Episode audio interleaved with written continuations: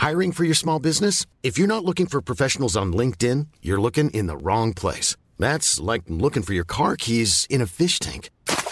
LinkedIn helps you hire professionals you can't find anywhere else, even those who aren't actively searching for a new job but might be open to the perfect role. In a given month, over 70% of LinkedIn users don't even visit other leading job sites. So start looking in the right place. With LinkedIn, you can hire professionals like a professional. Post your free job on linkedin.com slash spoken today.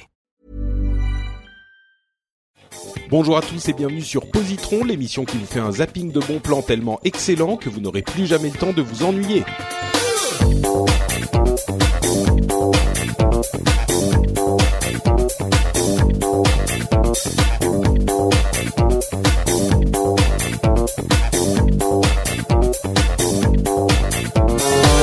À tous et bienvenue sur Positron, l'émission qui vous donne trois conseils de trucs cool en 20 minutes, plus ou moins. Hein.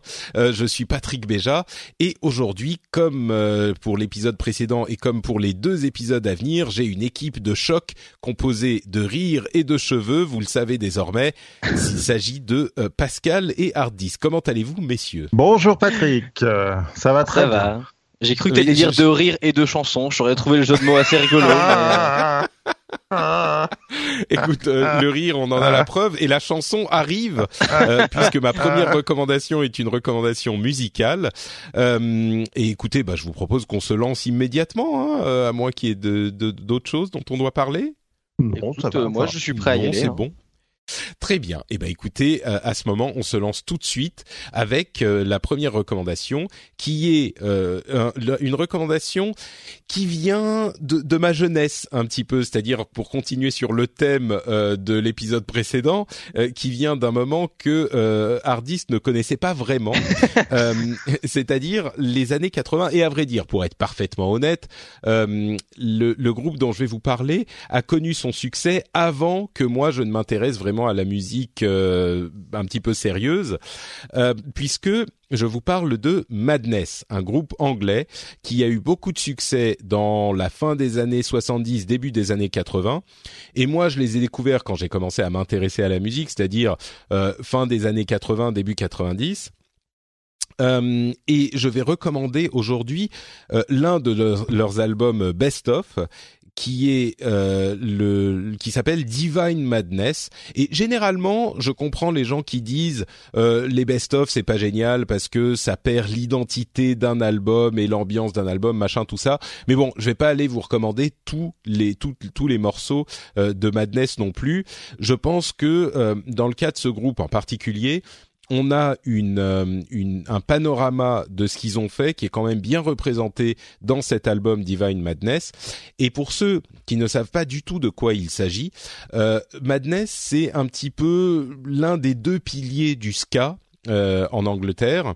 Et le ska c'est ah comment décrire Ah, le, le- le bon ska? C'est du c'est du reggae. Euh, c'est une sorte de reggae plus euh, modernisé, on va dire, ou pas moderne, mais ouais, un reggae un petit peu plus euh, Revisiter un euh, peu. un peu revisité, un peu euh, euh, comment dire, pas électronique non plus, mais euh, un reggae euh, pop, quelque chose comme Ouais. ça. Alors ouais, tu tu, tu valides euh, Non, je suis pas un spécialiste du, du ska, mais euh, je je voudrais pas dire de bêtises, mais j'ai la sensation que c'est un reggae qui a été aussi digéré, digéré pardon par euh, la musique pop quoi. C'est-à-dire euh, C'est ça, ouais. c'est c'est c'est comme Eminem pour le rap quoi. Un petit peu, un petit peu. Ah. Et effectivement, Eminem, ça reste du rap, euh, mais du rap un petit peu à sa sauce. On peut même dire, euh, je pense, sans être taxé de de de de, de racisme, c'est un petit peu du reggae de blanc, quoi. euh, le ska. Ouh là là. Je pense qu'on peut le dire. Bah Non, non, mais si, je c'est- sais- je sais pas si Je Non, ne rejoins pas pas, les propos de Patrick B. c'est honteux monsieur. non, mais de la même manière que euh, Non, tout à coup ça, Eminem s'est mis à parler de euh, ses problèmes de de de, de, les, les questions d'homosexualité, les questions de sa mère euh, qui était euh, complètement tarée, ce genre de trucs. Alors que traditionnellement le rap c'était plus des euh, des, des préoccupations urbaines de de de, de- on a le gangster rap qui était hyper euh, populaire et qui était euh, donc voilà ça a un petit peu changé euh, la, la teneur du truc le ska euh, il n'y a pas du tout la connotation sociale ou même raciale mais c'est c'est c'est clairement enfin de à mon sens euh, Madness c'est que des blancs quoi c'est une bande de de, de petits gringalets euh, euh, anglais et même euh, UB40 UB40 Ouais, c'est ce que j'allais dire. Il y avait que des UB40 blancs, quoi. aussi dans le même genre. euh, pareil, petit Donc, du reggae. C'est ça, voilà. Donc euh, bon, ensuite, euh, ça a rien à voir vraiment avec la couleur de peau, mais c'est juste que c'est euh, eux qui l'ont euh, digéré et qui en ont sorti quelque chose de similaire, mais d'un peu différent. Je vais passer un petit extrait euh, pour faire entendre un petit peu aux auditeurs. Alors vous, sur Skype, vous allez pas l'entendre, mais euh, je vais passer le truc hyper connu parce que je suis sûr que certains d'entre vous l'auront déjà entendu. C'est One Step Beyond. Il y a énormément de, disons que c'est reggae dans les rythmes, mais il y a énormément de cuivre euh, et, et bon, enfin bon, je vais, je vais le passer, vous allez comprendre tout de suite. Ah, attendez, peut-être un petit peu plus fort. Hop. Ah là, là, ça me rappelle des souvenirs. Ça va loin. Hein. Bon, ils l'entendent pas. mais- Non, mais moi je connais la chanson par contre. je- Donc voilà, ça c'est One Step Beyond, très très connu évidemment. Euh, mais il n'y a pas que. euh, alors attendez, je vais baisser un petit peu le son pour le mettre en fond. Euh, Il n'y a pas que One Step Beyond, il y a aussi des trucs genre euh, Our House qui est hyper connu où il parle de sa famille et de son frère et de sa mère et de tout ça. Mettons un petit peu de son.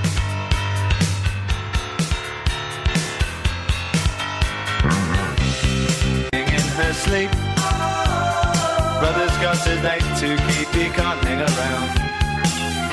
Our house in the middle of our Alors là, en écoutant Our House et même euh, One Step Beyond, je me rends compte que c'est très très peu reggae finalement. On parlait beaucoup de reggae. C'est marrant, j'oublie souvent Mais- que c'est un morceau de euh, Our House. C'est- Ouais, Ils ont et quand même très vraiment- large au niveau de musical en fait. hein. c'est vrai, ouais. Bon, ils ont eu une carrière quand même, euh, ça, ce qui s'est étalé sur une dizaine d'années. Euh, je vais, je vais essayer de trouver un truc qui est un tout petit peu plus euh, reggae quand même, parce que là, on se, on se ridiculise un peu. Mais c'est vraiment, enfin, l'influence reggae est, est là, quoi. Mais euh, alors, attendez, est-ce que on va trouver euh, Le truc, c'est du death metal, ça ça n'a aucun rapport. Non mais il insiste, ne, ne fâche pas Patrick, s'il dit que c'est reggae, c'est reggae. C'est dans le rythme, tu vois. Tu, tu sens le. Bon. Dans, dans le mood aussi, il y a ce côté euh, musique euh, spirit. euh, Enfin, le reggae, c'est une religion, c'est une musique, c'est une façon de voir le monde, c'est plein de choses, oui.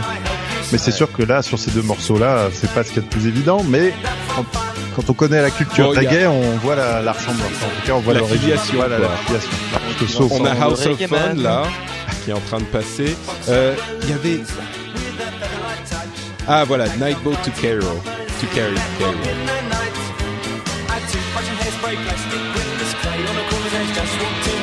Euh, allez, on va faire Nightboat to Cairo et on va finir avec ça.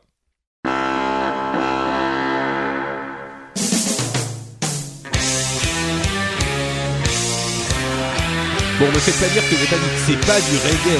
euh, C'est du ska, c'est c'est particulier. C'est du ska, voilà.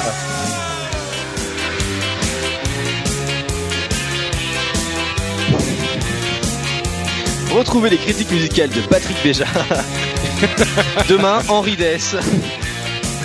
Le roi du black metal. C'est ça.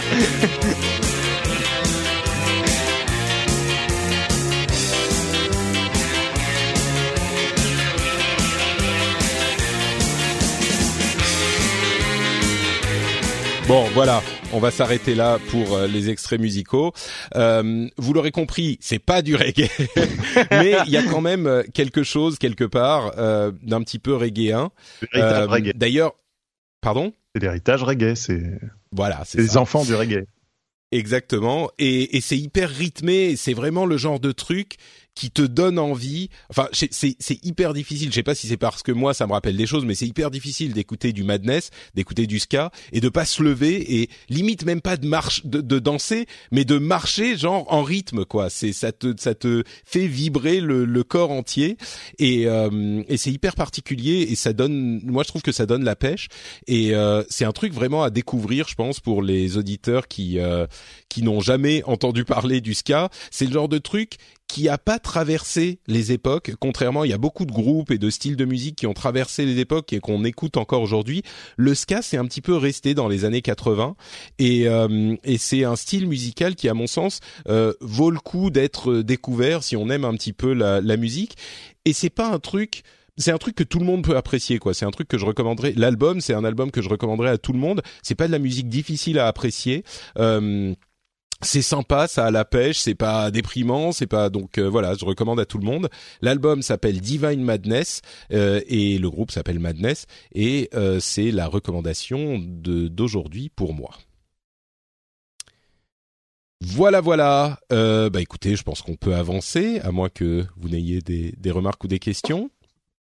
Écoute, euh, Tout va pas bien. sur ça, tu vois. on- Très bien. Et ben, et ben donc Pascal, tu peux nous parler de ta BD. Ah oui, alors là, moi, c'est pas, c'est pas léger du tout. Ça s'appelle Mars Horizon. C'est sorti aux éditions Delcourt dans la collection Octopus, une collection qui a été créée par le dessinateur Boulet. Et c'est euh, un scénario de Florence Porcel, qui est une amie, je tiens à le préciser avant, et le dessinateur Erwan Surcouf. Alors, quand Patrick m'a dit on va faire positron et tout, et que je me suis rendu compte qu'avec une vie de jeune parent, bah, j'avais eu très peu d'activités euh, culturelles dans l'année, et qu'une amie avait sorti une BD que je n'avais toujours pas eu le temps de lire, je me suis dit c'est l'occasion d'en parler.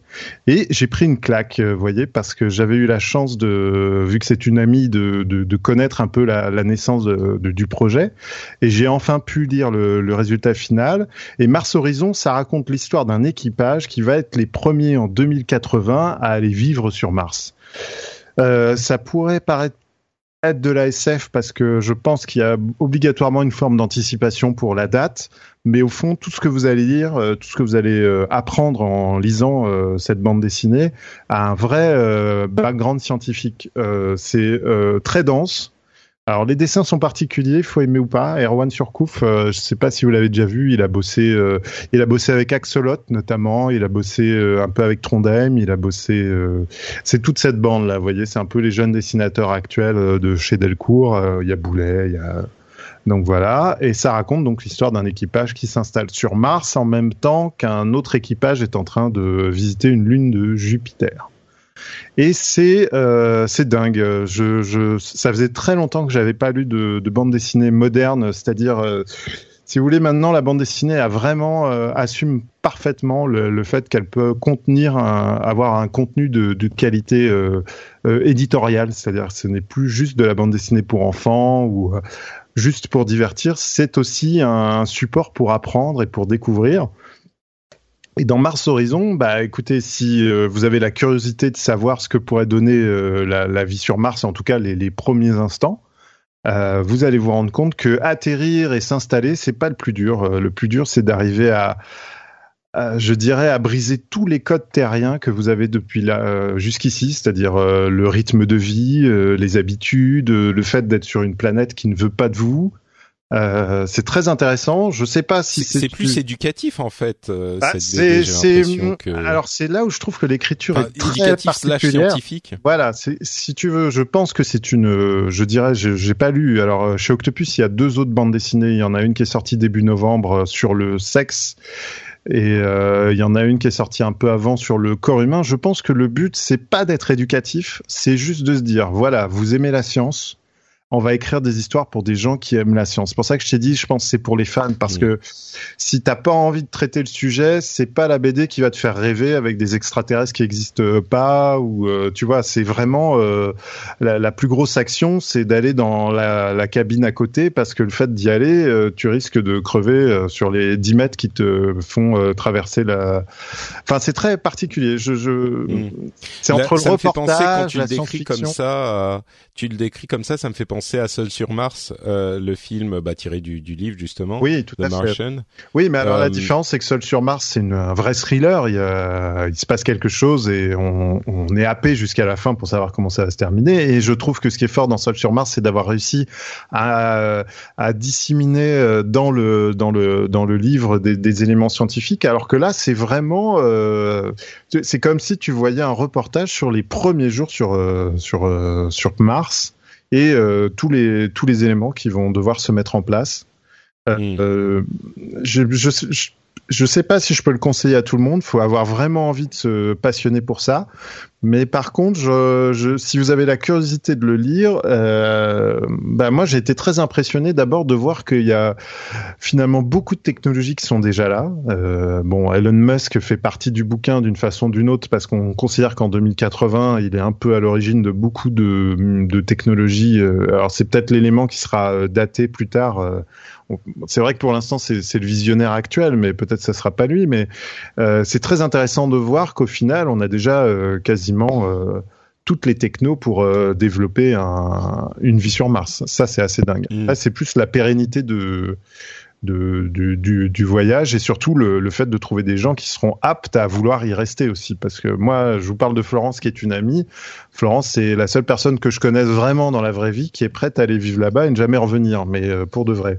Mais en plus, elle a même euh, Elle a Florence, elle, est, concours, elle a participé au voilà au concours euh, Mars pour euh, One, euh, qui est censé voilà. être une émission de télé-réalité produite par Endemol sur Mars pour 2024. Bon, je pense que ça sera pas tout de suite, tout de suite, mais euh, quand on voit euh, quand on voit les, dernières conférences d'Elon Musk sur euh, SpaceX, tout ça, euh, on se dit que c'est un peut-être un futur proche en fait. C'est assez étonnant. Je, pense à ceux qui ont lu Tintin. on a marché sur la Lune dix ans avant le, vol d'Apollo quoi. Ça devait être à la fois tellement impossible, improbable et en même temps si proche.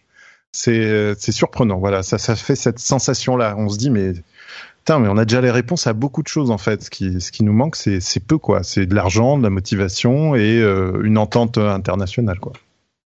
mm, Donc ouais. voilà. Donc je vous conseille euh, cette collection Octopus. Je trouve que c'est un bon moyen de, de s'informer et de se divertir et en même temps de de pas avoir la sensation de, de suivre un cours quoi. Ça c'est, c'est plutôt sympa. C'est pas, ça se veut pas éducatif. Il y a vraiment une histoire et tout s'intègre dedans.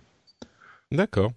Super, donc ça s'appelle Mars Horizon et c'est une BD plutôt pour les fans. Merci Pascal. Hardisk à ton tour. Oui, eh ben écoutez, moi je vais vous parler. Attends. Excuse-moi. Euh, je vais vous parler de Siberia. Siberia, qui est une série NBC euh, qui a été diffusée il y a quelques années. Alors, il faut savoir que euh, les chaînes de télé euh, américaines comme françaises, pendant l'été, elles ont souvent un trou dans la programmation. Alors, où elles vont reprogrammer? Des épisodes de séries dont elles ont déjà les droits, ou elles vont tester justement parfois du contenu original à petit budget euh, pour tester si euh, bah, des nouvelles, des nouveaux univers euh, peuvent euh, prendre ou pas pendant l'été justement. Et ils ont testé ce truc-là. Je crois que c'était en 2013, si je dis pas n'importe quoi, qui s'appelait Siberia et qui était extrêmement bien pensé. Moi, j'ai vraiment accroché. Euh, alors par contre. Attention, ça finit sur un énorme cliffhanger qui ne sera jamais résolu parce qu'il n'y a pas de saison 2, il y aura jamais de saison 2. Euh, donc c'est euh, hyper décevant à la fin parce que si vous rentrez dedans comme moi je suis rentré dedans, euh, vous allez être vraiment déçu de voir que bah on termine sur un début d'explication de- dont on n'aura jamais le bout.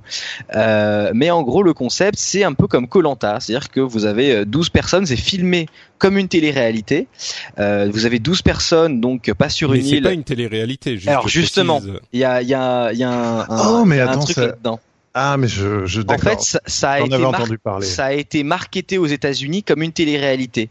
Et quand les premiers épisodes sont sortis, il y avait de la science-fiction dedans et les gens se disaient attendez mais c'est vrai ou pas du coup? Et Il y a eu tout un espèce de truc. Ah, C'était oui, oui, oui. super bien foutu quand tu le regardais en direct entre guillemets à l'époque parce que du coup t'avais tout le monde qui était là genre mais qu'est-ce que c'est que cet ovni? Genre on nous dit que c'est la télé-réalité en même temps là le ciel devient tout vert et c'est quoi? Enfin c'est c'est très bizarre euh, et, euh, et donc voilà donc c'est 12 contestants euh, qui sont euh, donc dans la forêt en Sibérie et leur but c'est de survivre un hiver. Donc c'est euh, dans un concept d'émission de télé-réalité un peu standard. Et puis il se passe des choses qui font que c'est pas tout à fait normal. Et au bout de quelques épisodes, ils arrivent plus du tout à joindre la production. Ils sont laissés pour compte avec euh, leur caméraman. Euh, impossible de joindre les producteurs, impossible de joindre l'hélicoptère de secours, et, euh, et il se passe des choses de plus en plus bizarres. Voilà. Et c'est très très prenant. Et quand on connaît l'histoire de cette série, la façon dont elle était, pro- dont on a fait la promotion là-bas en disant que c'était une télé-réalité, mais en fait, c'en était pas une. C'était hyper malin. Et, euh, et on rentre dedans il- tout seul hyper facilement. Il y a qu'une seule saison. Euh, ça se dévore euh, assez rapidement et dans, sur son mobile C'est dans quoi, le c'est métro. 10-12 épisodes, c'est ça? Quelque chose comme ça, ouais, c'est assez facile à, à regarder Mm. et, euh, et c'est super super sympa. Et ils ont pas oublié les comédiens en Sibérie, rassure-moi, ça, ça, s'est- ça s'est bien Eh ben, fini écoute, pour eux, l'histoire ne le sait pas parce qu'ils avaient Ah. des faux CDD justement, voilà, ça allait jusque là. Ah non, c'est vrai Ah, Non, non, non. Mais Ah. euh, Ah, j'aurais trouvé ça incroyable, quoi. La t'imagines, on a tué 12 caméramans, c'est vraiment génial, j'adore m'amuser. Mais du coup, est-ce que euh, le fait de savoir qu'il y a toute cette euh, toute cette euh, mascarade autour de, de la télé-réalité, euh, si on le sait quand on commence à regarder, ça gâche pas un peu le plaisir? Ben écoute, non, parce que moi quand je l'ai regardé, j'ai découvert, donc pas en direct, mais presque. Genre, je crois que en direct, ils diffusaient le quatrième épisode, comme moi je découvrais le premier. Euh, donc j'étais plus ou moins au courant parce que sur Reddit, il y avait déjà des gens qui essayaient, parce qu'évidemment il y avait des Mm. messages codés partout, il y avait des gens qui essayaient de décrypter et tout. Enfin, c'était un délire. Euh, et donc j'étais à peu près au courant, mais il faut voir que l'aspect science-fiction qui casse le mur du réel arrive très vite dans la série. Donc je crois, je crois qu'il y a vraiment que le premier épisode où il se passe rien de, de paranormal. Donc euh, tu te rends compte de la supercherie assez rapidement et tu te fais ah les enfoirés, euh, tu vois, t'es là genre euh, Hmm. en train de murmurer dans ton menton genre ils sont vraiment allés jusque là. Euh, et, euh, et non non non, je pense que ça casse pas ça casse pas grand chose. Et- D'accord. Donc c'est pas. sais- Ah, pardon, excuse-moi, Patrick. Non, je disais juste c'est pas le ressort principal de la série. euh, ensuite, il y a Non non voilà, c'était vraiment un petit bonus, mais il y a vraiment il y a vraiment quelque chose derrière ouais. Et d'ailleurs il y a quelque chose de beaucoup plus profond qu'on commence à comprendre à la fin et dont on n'aura jamais la suite. Et j'ai envie de tuer NBC pour ça, mais euh, voilà. D'accord. Ouais, Pascal, t'avais une question Oui, je voulais savoir, est-ce que tu sais si par hasard euh, les scénaristes ont, ont, d'une manière ou d'une autre essayé de, de, de continuer euh, l'histoire ou en tout cas de permettre aux fans de- Alors, de connaître la, la suite euh, Parce que ça les- se fait beaucoup maintenant, ça se termine en BD, en comics ou, euh, ou autrement. On, sent que les, les... c'est plus qu'une euh, un produit de business. On Ouais. sent que les, les scénaristes Eh ben, ont envie de donner la, la suite souvent de. Écoute, les scénaristes, je ne sais pas, mais ce que je sais, c'est que moi j'étais très actif. euh, donc il y avait un subreddit euh, slash r slash Siberia qui était très actif pendant un moment qu'il est plus maintenant. Euh, Il y a donc tout le, le cast, les acteurs hein, sur Twitter qui ont lancé un truc, un hashtag Siberia saison 2 à un moment. Euh, ils ont vraiment poussé, poussé pour que ça se fasse et on n'a jamais eu de nouvelles. Euh, ils faisaient des, euh, ils ont fait quelques lives sur euh, Google Hangout euh, avec des gens du subreddit pour expliquer que bah voilà ils sont en train de négocier avec NBC euh, pour faire une saison 2, etc. Et puis au bout d'un euh, jour à l'autre, on n'a plus jamais eu de nouvelles et euh, les acteurs utilisent plus du tout Twitter maintenant et on sait plus du tout ce qui se passe. Est-ce qu'ils sont retournés en Sibérie? Je sais pas, mais euh, Hmm. euh, mais voilà. C'était il y a combien de temps qu'ils ont arrêté d'utiliser Twitter? Oh, il y a un an et demi peut-être. Oh, ils de sont peut-être hein. en phase de production alors. Écoute, arrête. pas 100% tu arrêtes. impossible, mais Ah ouais, ça se trouve c'est Netflix qui a remis des billes. Hein.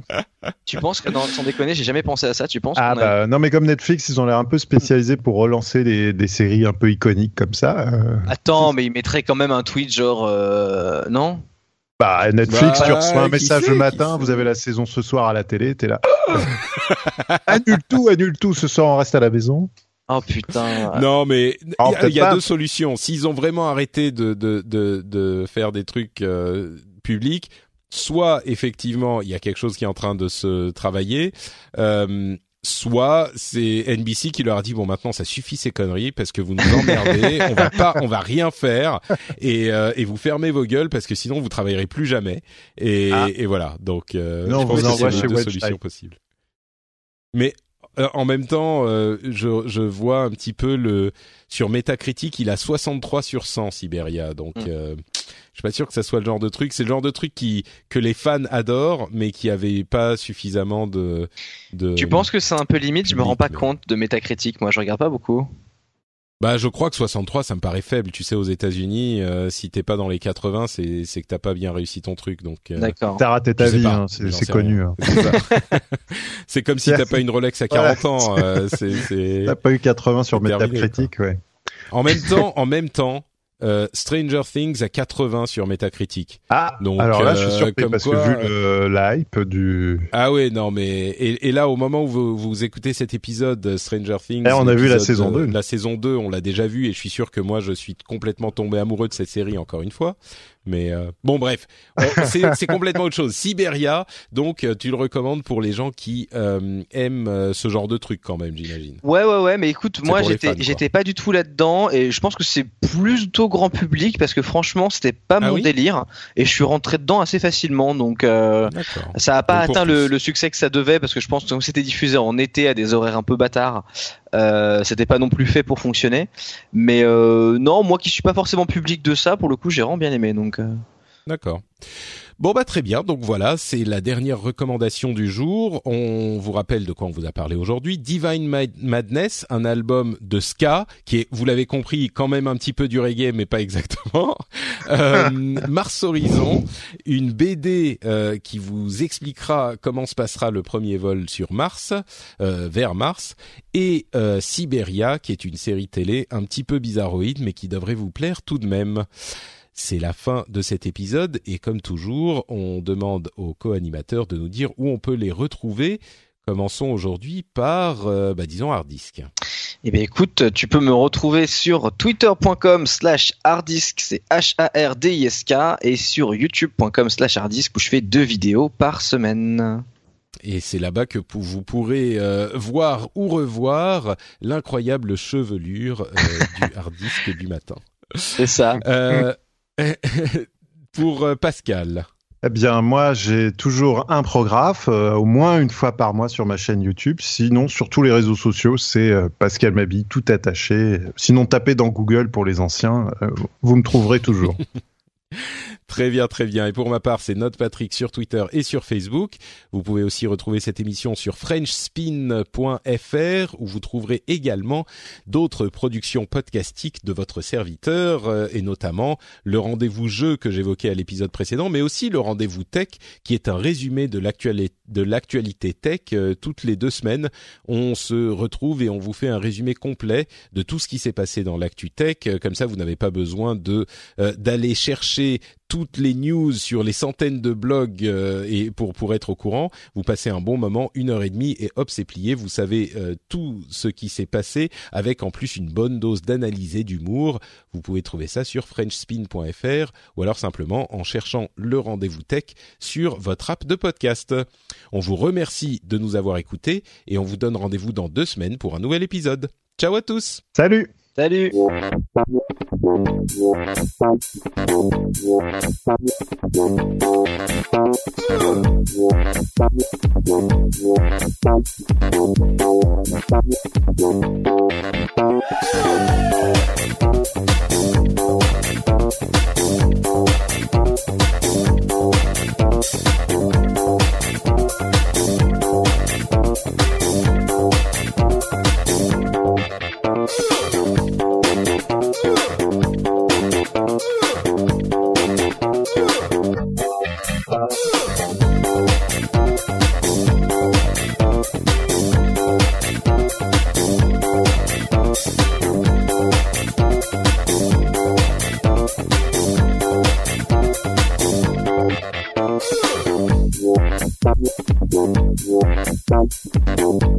Thank you.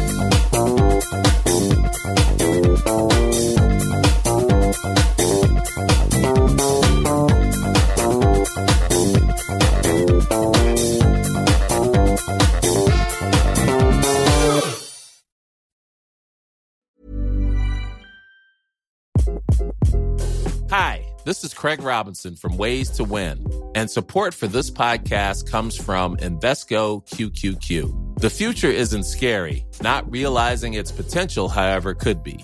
Just like on the recruiting trail, I've seen potential come in many forms as a coach. Learn more at Invesco.com slash QQQ. Let's rethink possibility. Invesco Distributors, Inc.